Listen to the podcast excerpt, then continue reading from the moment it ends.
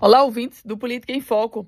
A gente fala hoje sobre a possibilidade de mudança na Câmara dos Deputados, a divisão de vagas. Isso porque uma possibilidade aberta a partir da divulgação do censo. As novas estimativas da população dos estados, estimativas essas divulgadas na prévia do censo 2022, devem pressionar a Câmara dos Deputados a recalcular a divisão do número de cadeiras por estado para as eleições de 2026. A projeção foi feita pelo Departamento Intersindical de Assessoria Parlamentar e essa projeção aponta para mudanças na atual distribuição das 513 cadeiras das câmaras, com perdas de vagas em sete estados e ganhos em outros sete.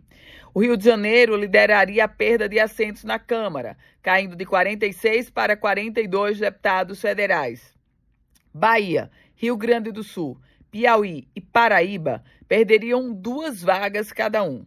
Já os estados de Pernambuco e de Alagoas teriam menos uma cadeira na Câmara. Por outro lado, minha gente, as bancadas de Santa Catarina e Pará cresceriam com mais quatro vagas para cada estado.